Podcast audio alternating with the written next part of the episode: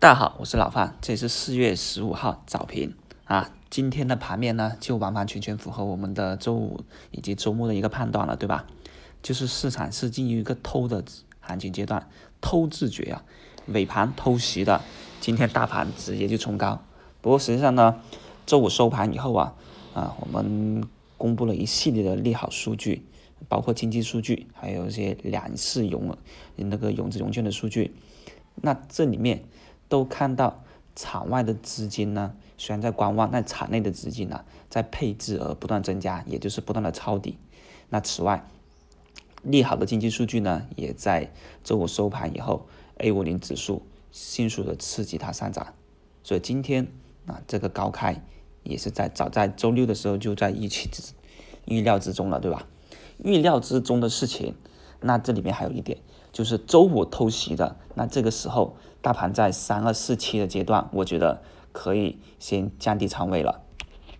虽然有不少的个股啊已经在冲高回落，特别是题材个股，而刺激大盘上涨的呢，目前来说更多的是这个啊大蓝大蓝筹啊大白马股的一个走高，像格力电器啊中兴通讯那这里面一个是科技股，一个就是国企改的，那这种大蓝筹白马股的一个走高啊，我们也分过。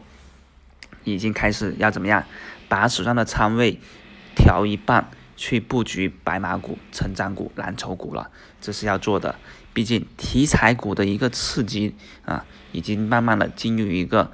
hard 模式，也就是地狱模式，比较难操作的模式。题材股啊，快进快出才好。像早上啊，早上像变化股份、像水源股份，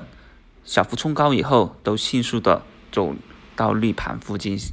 那为什么这样子的？就是短线的资金在借利好出货，在借冲高出货，这种短线的压力比较大，所以呢选择了一个回调。当然，大盘现在目前的一个走高以后啊，还没有得到一个有效的放量啊。我们今天要说的是确认放量，今天成交量必须要比上周四的成交量要大，也就是呢两次的成交量至少今天回到八千亿以上，才会觉得。安全，如果不然，今天的成交量啊，从估算值来看，没去到八千量的话，没去到八千亿的话，那我觉得至少还需要有一个周二的回调，重重新确认以后，才觉得有一个比较稳妥的反弹抽高行情。当然了，整体大盘是没什么问题的啊，这也是。